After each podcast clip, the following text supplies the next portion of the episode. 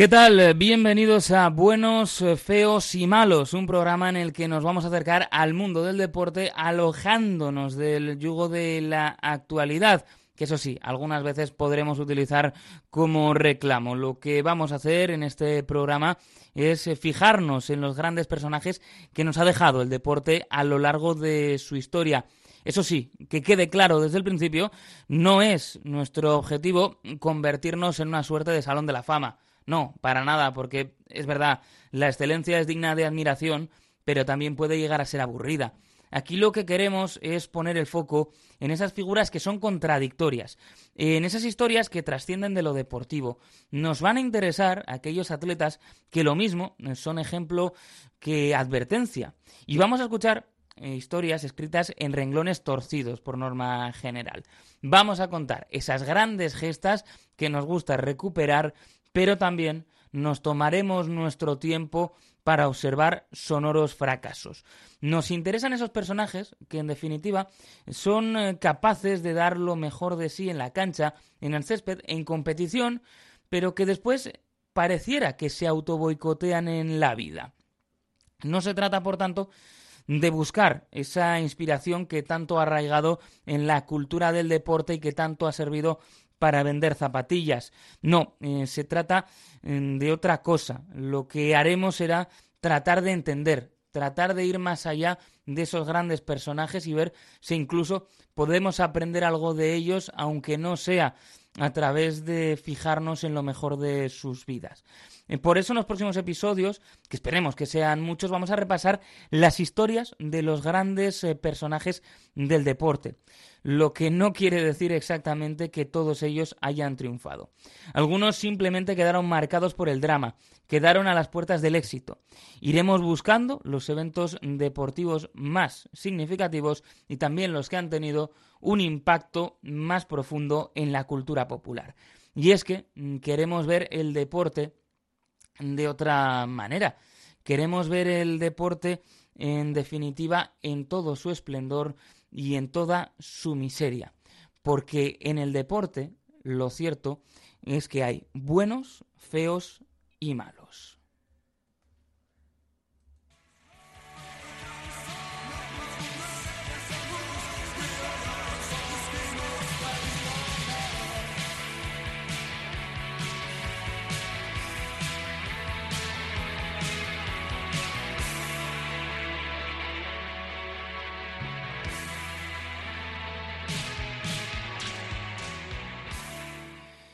Y para este episodio lo que vamos a hacer es arrancar con una historia que a quien les habla en lo personal le toca bastante por aquello de haber sido icono de la infancia de un servidor.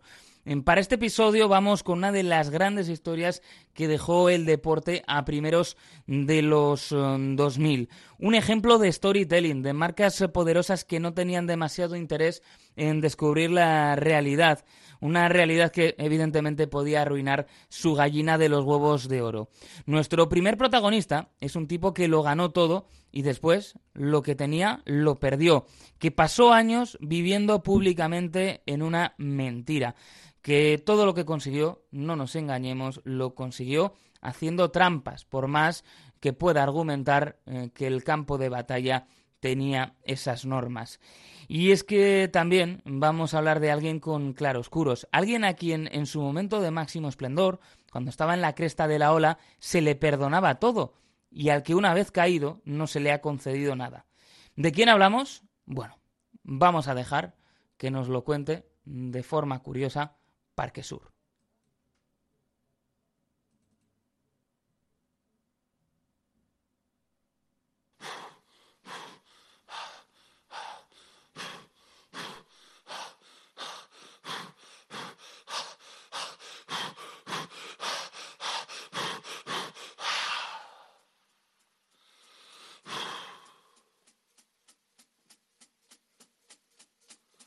¡Gregario!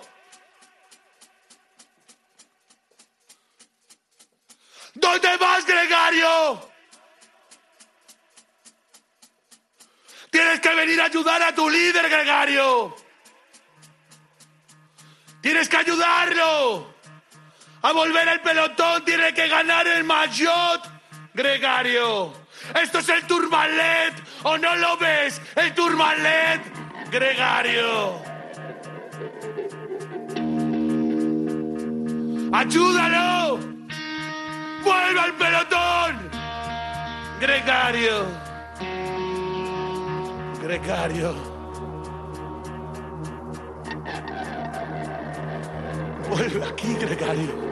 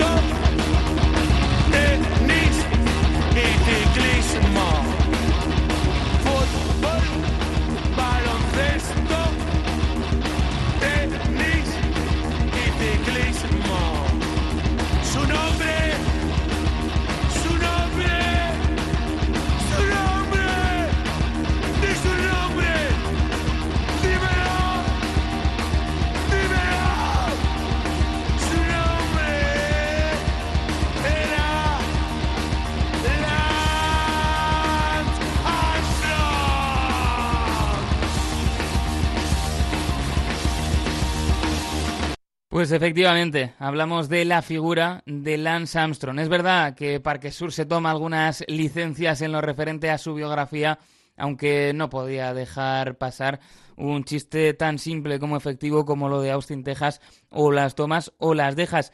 Lance Armstrong es un tipo que quedó ligado al deporte desde el mismísimo instante de su nacimiento. Nacido con el apellido Gunderson, lo de Armstrong le llegaría vía el segundo eh, matrimonio de, su madre, fue llamado Lance en honor al receptor de los Dallas Cowboys, Lance Renzel. Su madre Linda es una figura clave para entender la evolución posterior de Lance Armstrong. Eso sí, y esto es importante también puntualizarlo, eh, de igual manera que pasó con su carrera deportiva, en lo referente a su infancia, el relato y la verdad no siempre van de la mano. Y es que Linda aportó esos elementos que tanto gustan a las audiencias estadounidenses y también globales, eh, todo se ha dicho. Presentó su historia como la de una madre soltera en una precaria situación económica, capaz de criar ella sola a uno de esos atletas que iba a marcar época en el apogeo incluso de Lance Armstrong, eh, como grandísimo deportista, como una de las grandes figuras internacionales, Linda eh, se convirtió en una figura pública. Llegó a lanzar unas memorias que se vendieron bien en los Estados Unidos y a ganarse la vida dando charlas motivacionales, en las que explicaba cómo había conseguido encauzar a semejante portento en una situación bastante complicada aunque, como veremos a lo largo de este programa, la historia es algo más compleja. Es cierto que su divorcio con el padre biológico de Lance, Eddie Gunderson, fue temprano, pero pronto se volvería a casar con Terry Armstrong, quien adoptaría legalmente a la criatura y con el que estuvo casado eh, pues nada más y nada menos que, que 14 años, hasta que Lance tenía ya una edad mm, avanzadita, eh, tenía ya 17 años y era una gran promesa del deporte. Años después, Terry Armstrong se sintió traicionado al ser borrado por Linda de la historia familiar. Distaba, esto sí hay que decirlo, de ser un padre perfecto, porque dada la estrecha relación que tenían madre e hijo, algo edípica incluso, en opinión del triatleta eh, Rick Crawford, uno de los primeros entrenadores que tuvo Lance, eh, Terry era quien adoptaba ese rol de figura autoritaria y disciplinaria. Lo cuenta muy bien la periodista Juliette Macour en un libro muy recomendable que es La Rueda de la Mentira, en el que explica eh, cómo golpeaba a Lance con una pala para disciplinar, disciplinarlo cada vez que tenían un encontronazo. Son unas golpizas que dejaron bastante huella a Lance, una huella más psicológica que física, pero al fin y al cabo muy profunda. A los 12 eh, años, Lance descubrió que Terry llevaba una doble vida. Sus aventuras eran constantes y múltiples. No se lo dijo a su madre, creyendo Lance que así la protegía. Pero lo que hizo fue desarrollar un fuego interno que le acompañaría durante toda su vida y que en esos años se canalizó contra Terry, al que veía como su peor enemigo sobre la faz de la Tierra. Ese comportamiento de macho alfa se fue acrecentando al empezar a competir y a ganar en triatlón.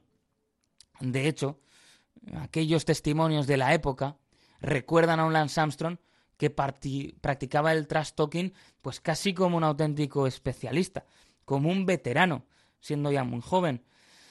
Lo que hacía era decirle todo tipo de barbaridades a sus eh, compañeros competidores adolescentes. Ya por aquel entonces mostraba ese carácter indomable que caracterizaría después su carrera profesional. Y en el contexto apropiado, pues saldrían también a relucir esos aires de matón que iríamos viendo a lo largo de su prolongada carrera profesional que conoció distintas etapas. Enseguida vio que el deporte era lo suyo. A los 16 años ya ganaba unos 20.000 dólares anuales solo por los ingresos que le generaba el deporte, el triatlón en este caso. Cuentan que había probado con otros deportes, por ejemplo, el fútbol americano que marcaba su nombre, pero explicaba Terry Armstrong que lo había dejado porque se frustraba en demasía cada vez que uno de sus compañeros cometía un error. Eso le llevó a orbitar hacia los deportes individuales. Probaba el éxito y el dinero, y vaya si le gustaban. De esa forma, dejando claro que eran dos cosas que le interesaban mucho en la vida ya desde una temprana edad, el paso más lógico era pasar al ciclismo profesional. Lo hizo en 1992 con uno de los equipos americanos de la época, el Motorola. Y al año siguiente empezaron a llegar eh, grandes resultados. Logró la triple corona, una conjunción de tres carreras de un día en los Estados Unidos, sobre el que eso sí, mm, hay algunas sospechas sobre cómo consiguió ganarlas. Y no hablamos de lo que marcaría después su carrera, sino que al haber un bono de un millón de dólares eh, a quien ganase las tres carreras, pues parece que Armstrong negoció para que no le disputasen la victoria y así poder salir ganando entre los implicados pues con más eh, dinero. Y ese año también eh, lo que lograría pues sería el, el inicio de su idilio con el Tour de Francia. Armstrong ganaba una etapa con final en Verdún. Así lo contaba en televisión española el mítico Pedro González. Que lleva el ritmo, pasa al relevo también el campeón del mundo de ciclocross Dominique Arnold, Stephen Roche, que fue campeón del mundo en el 87 año que ganó el Tour y el Giro. Lance Armstrong también pasa al relevo. El norteamericano que es la más firme promesa del ciclismo de su país en estos momentos. Y Raúl Alcalá, el ciclista mexicano más importante que ha habido en la historia. Y Giancarlo Perini, que no Máximo Giroto, el hombre que también marcha en ese grupo de seis que cierra ahora, Dominique Arnold, pero se le van a hacer a la derecha para cerrarle el paso, el Armstrong que se pone a su rueda. Digo que no deben de dormirse porque el pelotón está muy cerca y podría amargarles la fiesta a uno de estos seis corredores. Atención que todos preparan su estrategia. Dominique Arnold en la última posición. Tal vez la veteranía pueda hacer un grado. Stephen Roche que coloca desde controla desde la parte delantera, intenta arrancar Dominique Arnold, pero no puede conseguirlo, estamos ya en la recta final, en los últimos 300 metros, Lance Armstrong intentaba salir por la parte derecha de la carrera, no ha podido conseguirlo, Renan Pensek ocupando la primera posición, Lance Armstrong que sale por él, atención al norteamericano que se puede apuntar su primera victoria en el Tour, James Armstrong en primer lugar, James Armstrong primero, Alcalá segundo, tercera posición para Pensek, Arnold, Perini y Rochen son el orden de llegada de los seis primeros, merece la pena recuperarlo, a pesar de que no sea el mejor conservado de los sonidos, pero nos lleva a aquellas míticas retransmisiones a un ciclista que era muy diferente de lo que terminaría por ser. Ese año 93 en el que lograba esa victoria de etapa iba a ser mágico para el corredor estadounidense. Y es que ese mismo año, bajo la lluvia y en solitario, Lance se proclamó campeón del mundo de ciclismo. Era una de las grandes promesas del ciclismo mundial, sobre todo en lo que tenía que ver con las carreras de un día. En el 95 logró su segunda victoria parcial en la Ronda Gala. Una victoria que, eso sí, tenía un regusto trágico. Y es que esa victoria estaba dedicada a su compañero Fabio Casartelli, que había fallecido unos días antes tras caerse en el descenso del Portet d'Aspet. Eh, Armstrong continuó logrando victorias y en el 95 se hizo con la clásica de San Sebastián. Una carrera muy especial para él, porque en su primera participación, cuando empezaba a conocer la dureza del ciclismo europeo, había sido último y que, dado su carácter, siempre dispuesto a ponerse nuevos retos, se había marcado en su calendario y quería alzar los brazos en Donostia. Escuchamos cómo lo contaban en la televisión vasca. De la Santa eta Armstrong, ikus dezagun. Horrela ematen du, además, de la Santa asko kolaboratzen ari da, eta Armstrongentzako alan ondia egiten. Segurazki hor Armstrongek ondo erabaziko du. Eta nik uste dut, ezin baten aiago zien, e, buño indertzuena ziteet e, bera duen erasoa, eta saliteke bera, bera lortuko zuela ba, bueno, garaipena, baina bueno, bain e, Armstrongek segurazki lortuko garaipena. Hortxe dator, talasko txerrindulari hogeita irurte. Aixe, irabaziko du esprinean, Lance Armstrong, Donostia, Donostia klasikoaren irabazle. Motorolakoa, lehen tokian, bigarren dela santa. Azkenean, Lance Armstrong, iaz bigarren izan zen gizona nagusitu da urten amabos. Pues lograba esa victoria eh, tan ansiada, tan anhelada por parte del corredor estadounidense. Todo pintaba bien eh, para él. Eh, era, como decimos, uno de los hombres que podía competir eh, por las clásicas de la por aquel entonces Copa del Mundo. En 96 comenzó bien, seguía siendo una garantía para las clásicas. Ese año mm, logró ser el primer estadounidense en imponerse en la flecha balona. En el Tour, eso sí, las cosas parecían no pintar demasiado bien. Abandonó a los pocos días, aunque se repuso con dos buenas actuaciones en los Juegos de Atlanta. Además miraba ya hacia el futuro. Firmó un contrato por dos millones de dólares con la escuadra francesa Cofidis. Se llevaba consigo a dos compañeros, a Logan Madois, padre del actual ciclista Valentín, y a Frankie Andrew, una figura muy importante para entender la historia de Lance Armstrong. Andrew eh, fue uno de sus eh, primeros compañeros, pero también, sobre todo, eh, por la figura de su esposa, Betsy Andrew, terminó siendo clave para la caída del astro tejano. Eso sí, todos esos sueños, todos esos objetivos que tenía para su carrera ciclista desaparecieron en un momento. Fue en el mes de octubre cuando la vida de Lance Armstrong, en aquel año 96, dio un vuelco por completo.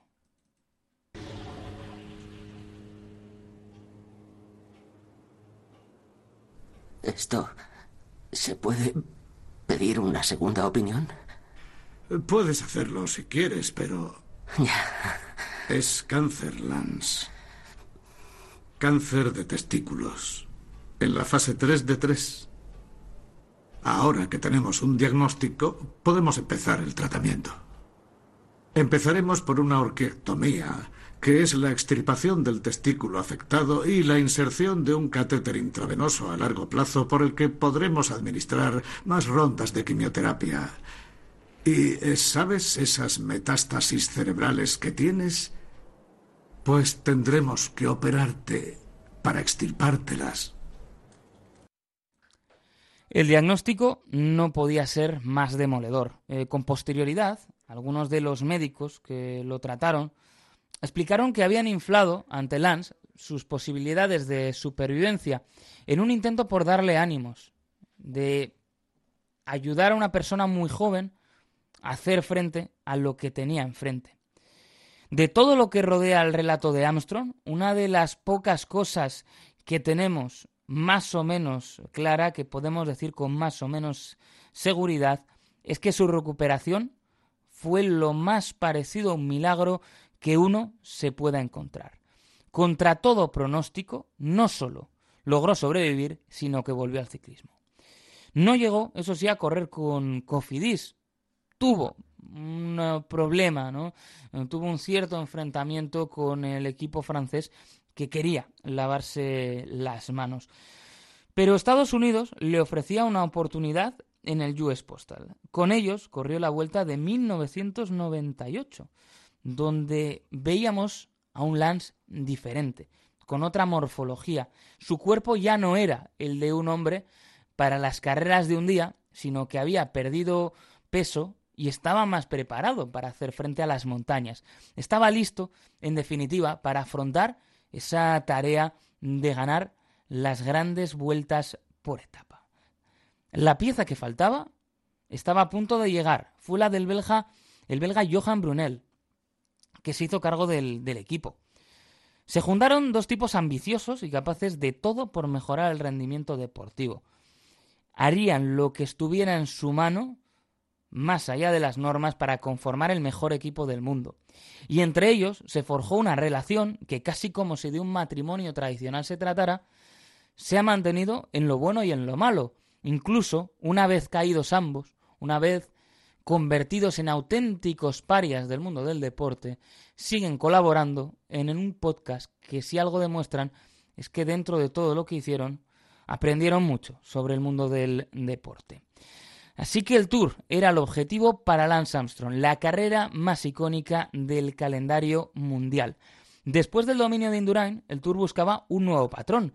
En los tres años, desde la última victoria del gigante Navarro, habían sido tres los ganadores diferentes. Ries, quien cruelmente había destronado a Indurain en su propia tierra, el alemán Jan Ulrich, que parecía destinado a marcar época, aunque lo que no sabía era que un cowboy tejano lo reduciría a un pulidor de los nuevos eh, tiempos, y Marco Pantani, un escalador que todavía hoy pues sigue levantando a la gente de sus asientos cuando lo recuerdan, aunque su vida perfectamente podía dar para un episodio de estos, porque fue también marcada por la tragedia y marcada por una clara diferencia entre el éxito deportivo y una vida personal que era un auténtico desastre.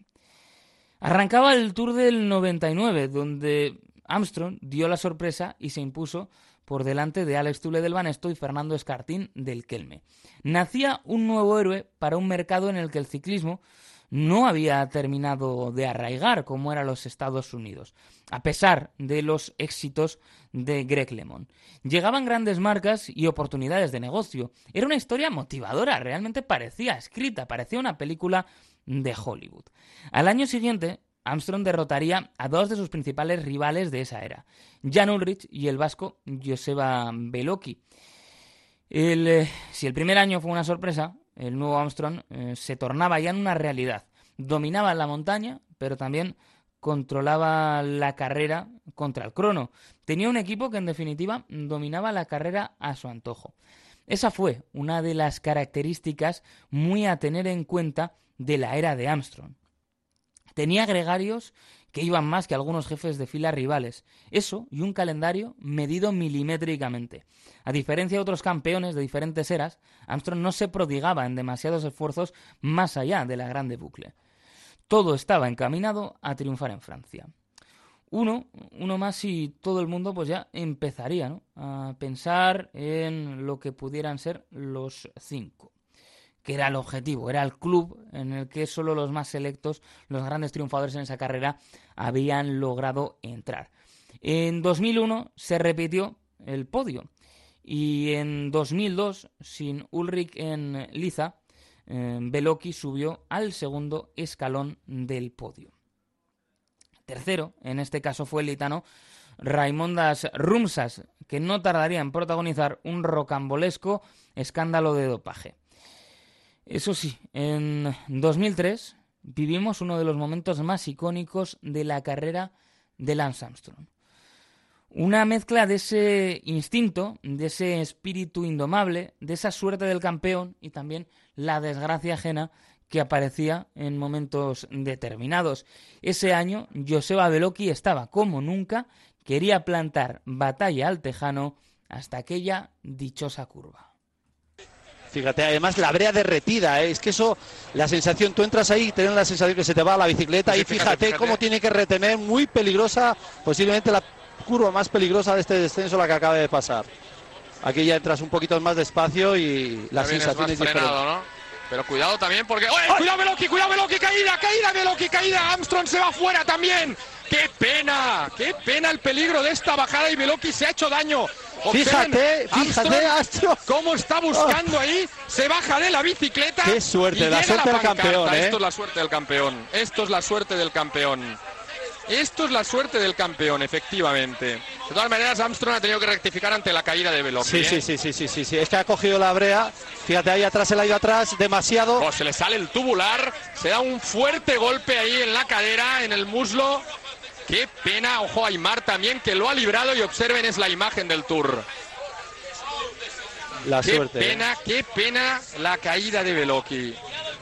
Una auténtica pena y un instante, eso sí, inolvidable en la historia del Tour de Francia. Fue ese el tour más complicado para Lance Armstrong. Una vez más, la historia encajaba a la perfección. El quinto, el que le abría la puerta de los libros de historia, fue el más difícil. Eh, con cinco tours, Armstrong ya era un icono global, un ejemplo de cómo superar las adversidades. Las autoridades políticas se lo rifaban, querían hacerse fotos con él.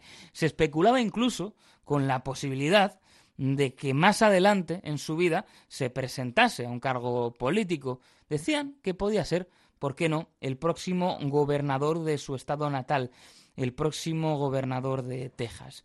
Sus memorias, de vuelta a la vida y vivir cada segundo, eran por aquel entonces bestsellers internacionales en la categoría de no ficción, aunque pasaron los años y algunos, con mucha sorna, terminaron poniéndolos eh, junto a la estantería de las novelas fantásticas o de la ciencia ficción, porque había mucha ciencia en toda la ficción que vivíamos. No era suficiente, no le parecía demasiado, no le parecía lo que merecía su carrera. Quería ganar más tours que nadie. En 2004, el último de los años que el servicio postal de los Estados Unidos tuvo como patrocinador, volvió a imponerse. Llegamos al 2005 y llegamos también pues al año en el que había entrado Discovery Channel eh, como patrocinador principal. El canal de televisión llegó a producir documentales eh, que explicaban ¿no? o trataban de explicar el rendimiento de, de Lance. Eh, no hace falta decir que estos documentales, que aún pueden encontrarse fácilmente en las webs, pues no han envejecido demasiado bien. Pero logró el objetivo. Logró una nueva mm, victoria. La relación de Lance con los franceses no había sido, mm, todo se ha dicho, demasiado sencilla. Chocaban dos arrogancias importantes. Nunca había sido sencilla la relación entre Estados Unidos y Francia, dos de las naciones más arrogantes sobre el globo. Por eso no les gustaba que el chulesco tejano tiranizase su carrera. La situación, que había sido sobrellevada durante años, se agudizó en 2004 y 2005 en los intentos y los éxitos de Armstrong para ganar otros dos tours más y convertirse en la persona con más Tours de Francia ganados nunca, que llevó hasta los eh, siete Tours de Francia. Por tanto, en aquella época, más allá de la titánica labor de David Walsh, las sospechas contra Armstrong hablaban francés. Por eso, en la que iba a ser su última visita de amarillo a los Campos Elíseos, en ese séptimo Tour de Francia, Lance Armstrong, acompañado en el podio por Iván Basso y casi como un homenaje a los viejos tiempos por Jan Ulrich, quiso dar un discurso y se envalentonó. Finally, the last thing I'll say for the people that don't believe in cycling, uh, the cynics and the skeptics, I'm sorry for you. I'm sorry you can't dream big, and I'm sorry you don't believe in miracles. But this is one hell of a race. This is a great sporting event, and you should stand around and believe. You should believe in these athletes, and you should believe in these people. And uh, I'm a fan of the Tour de France for as long as I live, and there are no secrets. This is a hard sporting event, and hard work wins it. So, um, vive la Tour, forever. Thank you. Decía Armstrong en ese discurso que lo sentía por los cínicos y los escépticos, por los que no creían en el ciclismo, los que no podían soñar a lo grande ni creer en los milagros. Era un discurso, en definitiva, de película. Un discurso que encajaría perfectamente en una película motivadora, en un drama deportivo de Disney. Era una historia de superación personal made in Hollywood. Solo que había un detalle, que la historia estaba muy lejos de ser verdad. Las cargas para derribar a Lance Armstrong ya estaban puestas. Ahora, lo único que hacía falta era encontrar quién las detonase, y durante años había ido acumulando candidatos para ejercer de detonadores. Quiero saber a qué.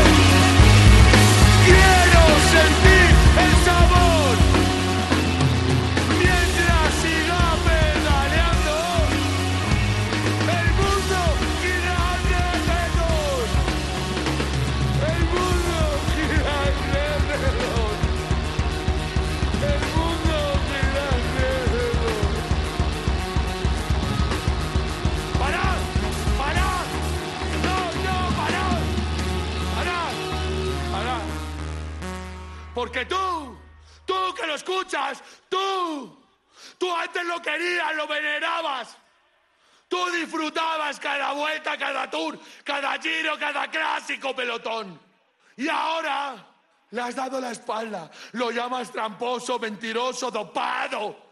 Dopado pelotón. Y él llora. Lance llora. Pero habrá un día, habrá un día que nuestro líder renazca de las cenizas, pelotón. Y tú lo volverás a querer, lo volverás a amar. Y lo volverás a decir. ¡Pelotón!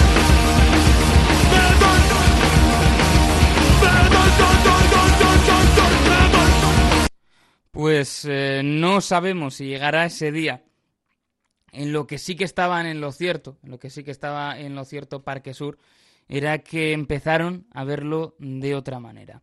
Y es que vamos a dejarnos llevar, vamos a caer en la trampa y jugar a construir relatos, eh, como hacía el propio Lance Armstrong.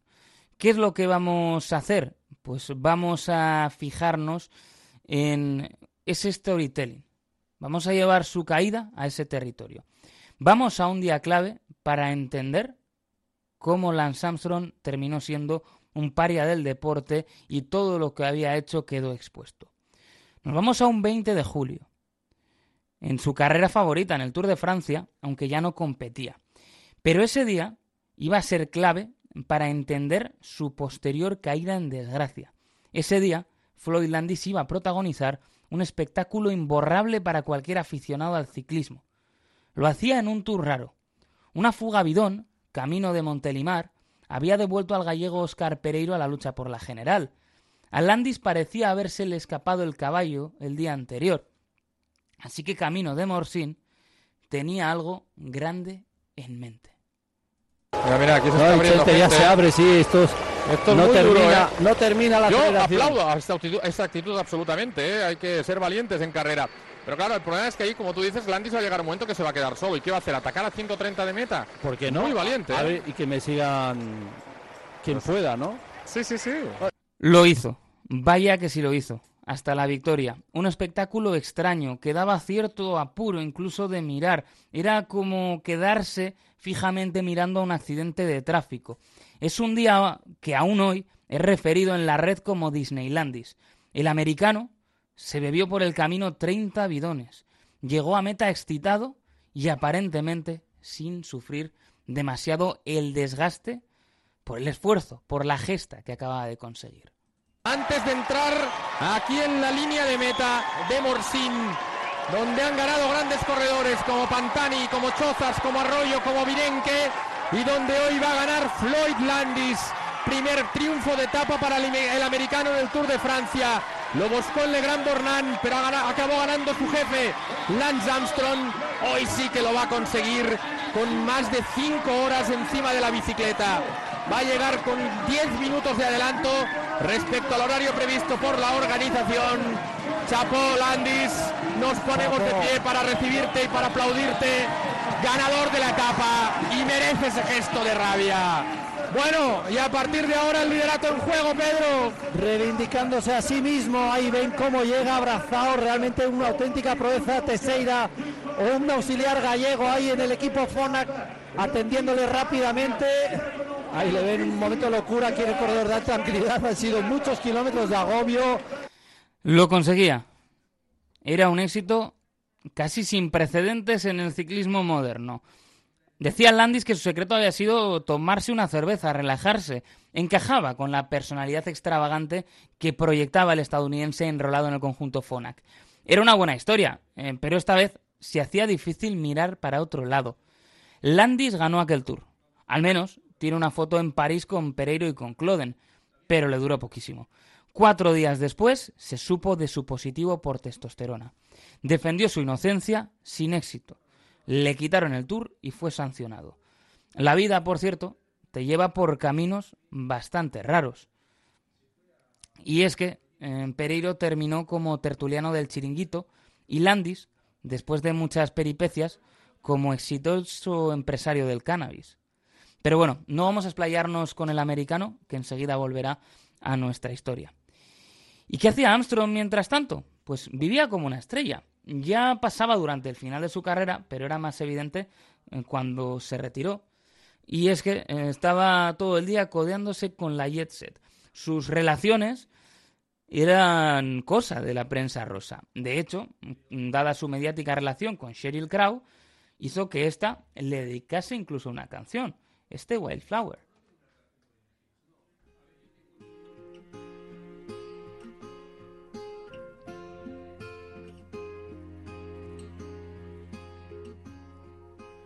Why?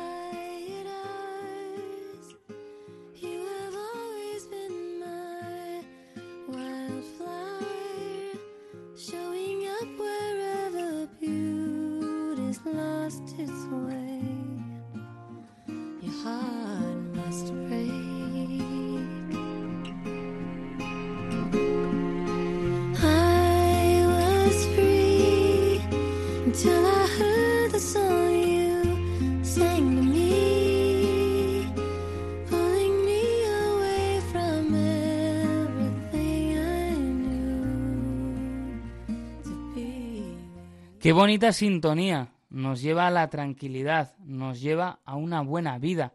Una vida tranquila sin ninguna necesidad, pero que parecía no satisfacer a Lance Armstrong. Tenía, eso sí, un objetivo y una razón de ser prácticamente cada día. Era su fundación, Livestrong, el proyecto de su vida, la fundación para ayudar a los pacientes de cáncer que había fundado en el 97 como Lance Armstrong Foundation y que en 2003 se convirtió en Livestrong.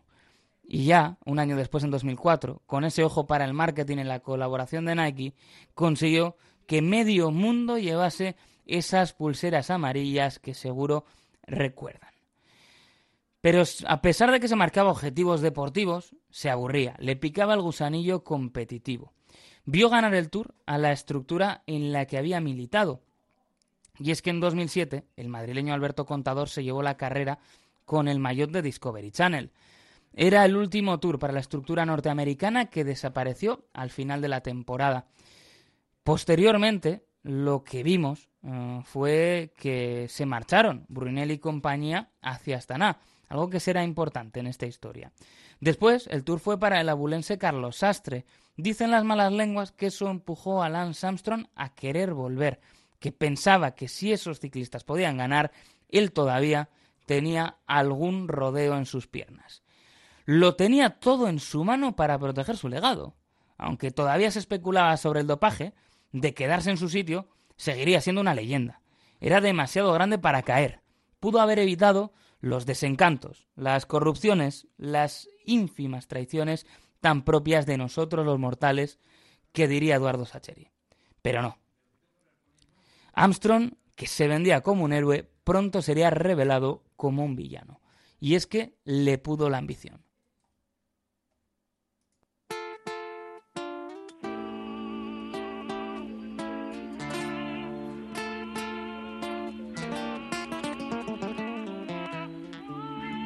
Esta ambición desmedida por las mujeres, la pasta y los pocos me está quitando la vida poquito a poco, a poquito a poco. Me pregunta la prensa, Puchito, ¿cuál es la maña? Sin cantar ni afinar. Pa' que me escuche toda España.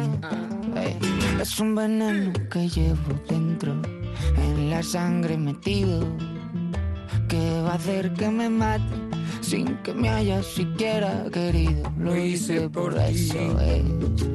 Lo hice por ti. ¿Cómo? Y yo lo hice por ti. por ti, mami. Yo lo hice por ti. Vamos, vamos. Lo hice por ti. Y yo lo hice por ti. pa' que me quieras. Yo lo hice por ti. Yo he nacido bohemio, pero tu amor me ha cambiado. Y ahora quiero triunfar y ganar y salir en la tele y la radio. Es un veneno cruel y violento que estáis alimentando.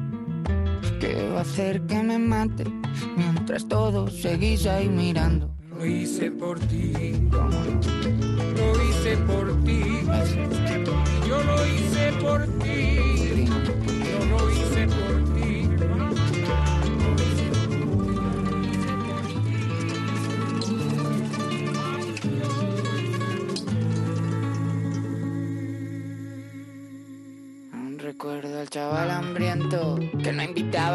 Baile. Antes cuando era inocente, antes. Pero antes yo no era nadie. Y ahora todo el día metido en farra, escapando pa'lante, intentando olvidar, toreando recuerdos que arden. Y así, con ese reclamo de concienciar sobre el cáncer, Lance volvió al ciclismo en 2009. Lo hacía con Brunel, en Astana, donde ya estaba el joven Alberto Contador. Un duelo de egos de época estaba servido. A punto estuvo Armstrong de asaltar el amarillo por última vez. Fue tras la crono por equipos y le faltó menos de un segundo.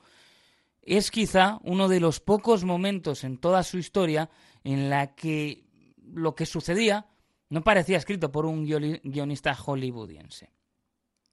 No volvería a vestir el amarillo. En el seno del equipo la convivencia era difícil. Era como si hubiera dos escuadras en una. Pero terminó por imponerse la juventud de Contador y Lance fue tercero. Era meritorio, pero para él no servía de nada. No era lo que estaba buscando con su ego y su trayectoria. El año siguiente lo que intentó Lance es llevarse a su guardia pretoriana. No quería convivir con otro líder y trató de reeditar el US Postal con el patrocinio de Radio Shack. Ya no era, eso sí, el Lance de antes. Todo lo que antes no le pasaba le sucedía. Tenía caídas, incluso se cayó, por ejemplo, en Baltanás durante una carrera de aproximación, de preparación. Llegaron incluso a poner una suerte de monumento donde se rompió la clavícula. Sí, el mismo pueblo de Borja Pérez. De qué vida más triste.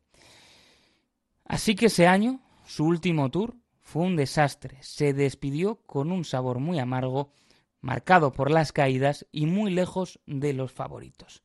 Si pensaba que mostrarse humano le iba a servir para acabar con sus problemas, estaba muy equivocado. Y es que sus peores eh, pesadillas estaban a punto de explotar. Así que volvamos a Floyd Landis.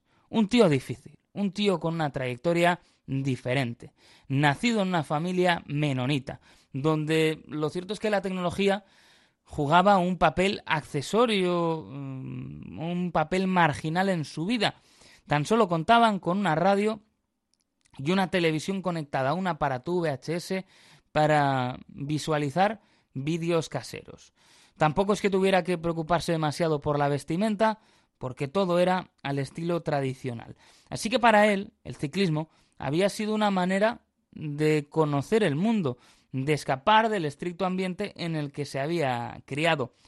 Había sido gregario de Lance Armstrong entre 2002 y 2004, pero su carácter no encajaba en el ejército de Lance.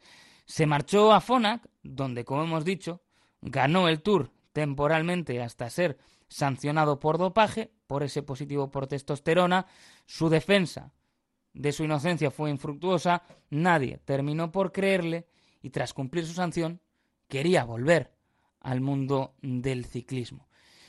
Y pensó que, ¿por qué no?, podía echarle una mano su antiguo líder, Lance Armstrong, que ahora era dueño y señor de una nueva estructura ciclista. Pero las llamadas, como le pasaba a Travolta, las llamadas de Landis a Armstrong no salieron como pensaba el menonita.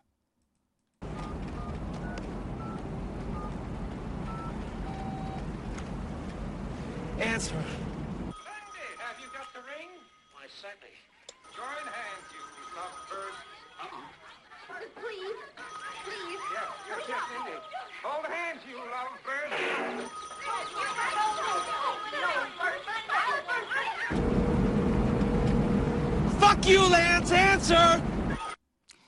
Pues no contestaba. O cuando contestó, no le dio la respuesta que quería Floyd Landis. Y es que se lo dejó claro. No lo quería en su estructura, no lo quería en su equipo porque era un activo tóxico después de haber hecho pitar la máquina, después de haber dado positivo.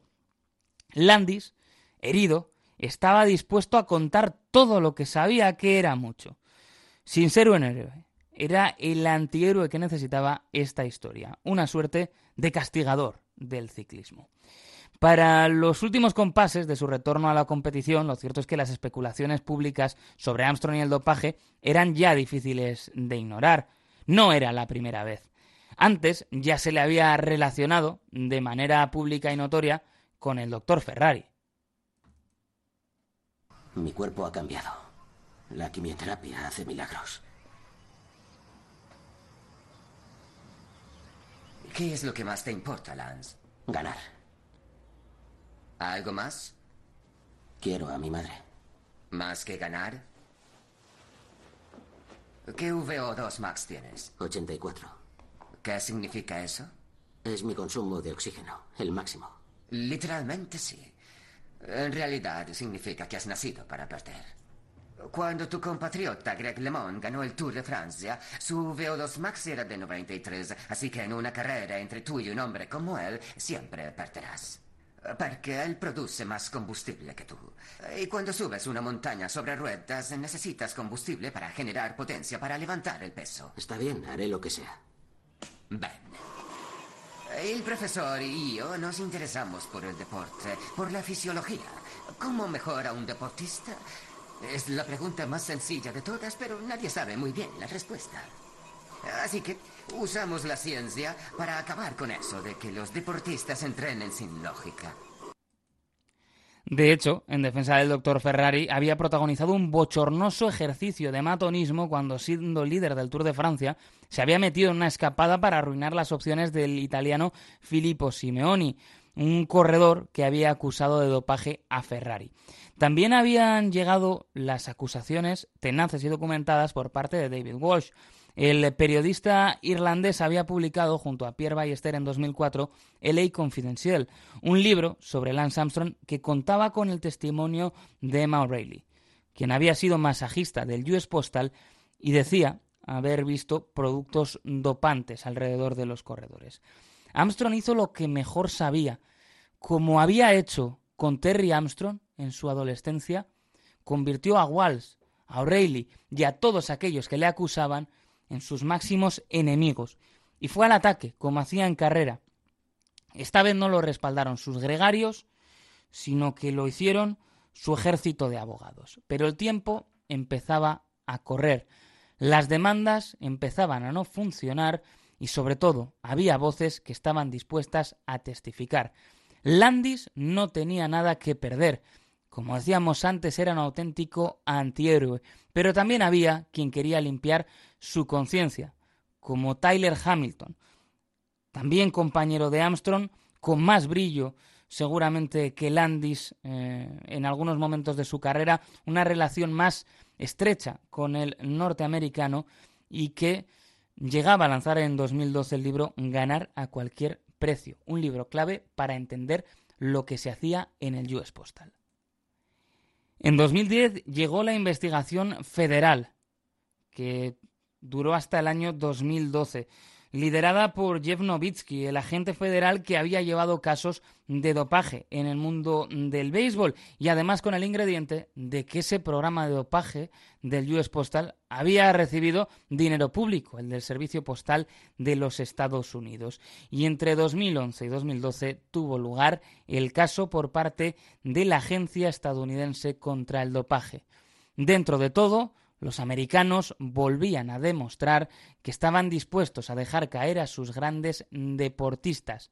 Lance Armstrong estaba a punto de ser derribado y ser desenmascarado como alguien que había competido haciendo trampas y mintiendo.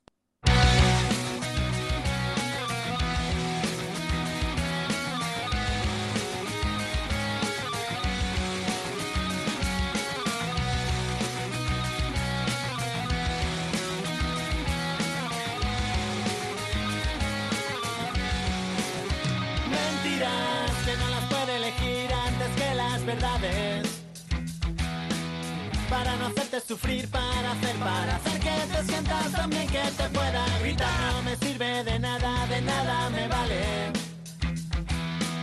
Yo te prefiero mentir, yo prefiero, prefiero que no te des cuenta y aprendas quizás perturbación. Quizás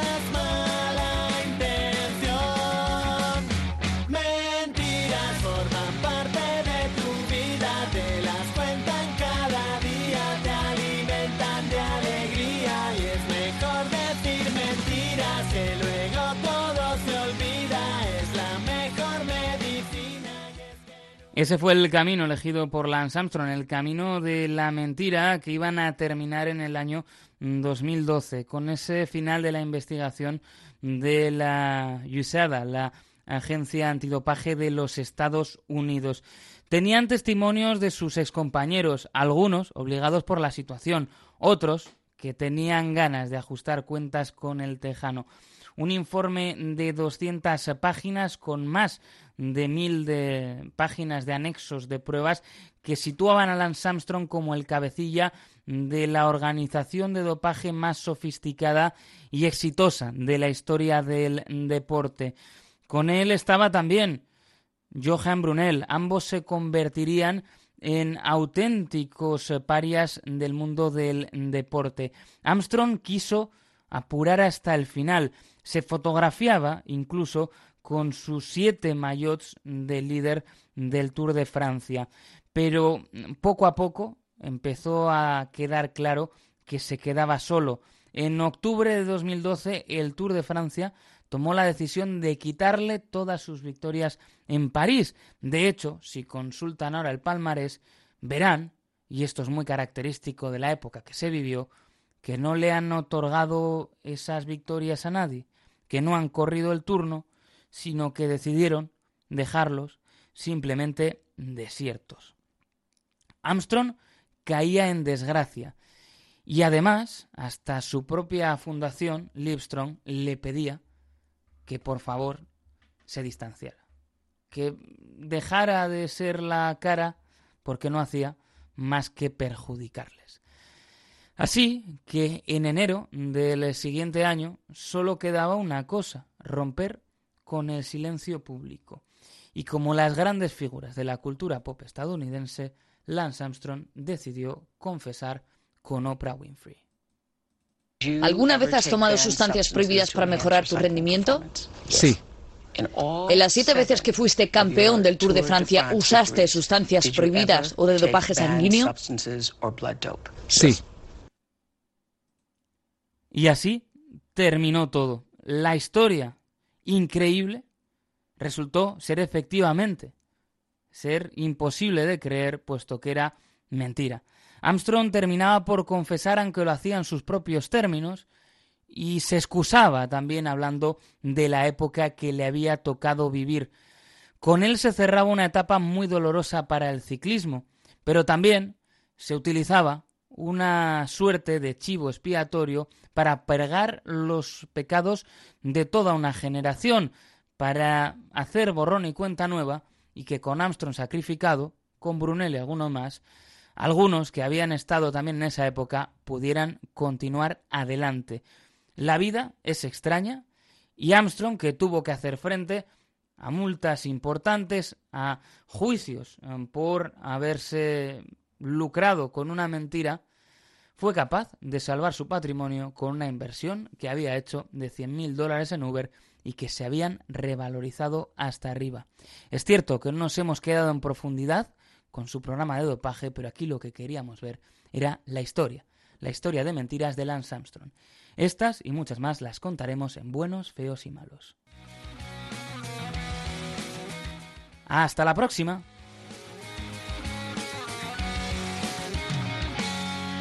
Y es que me siento tan bien cuando no me doy cuenta.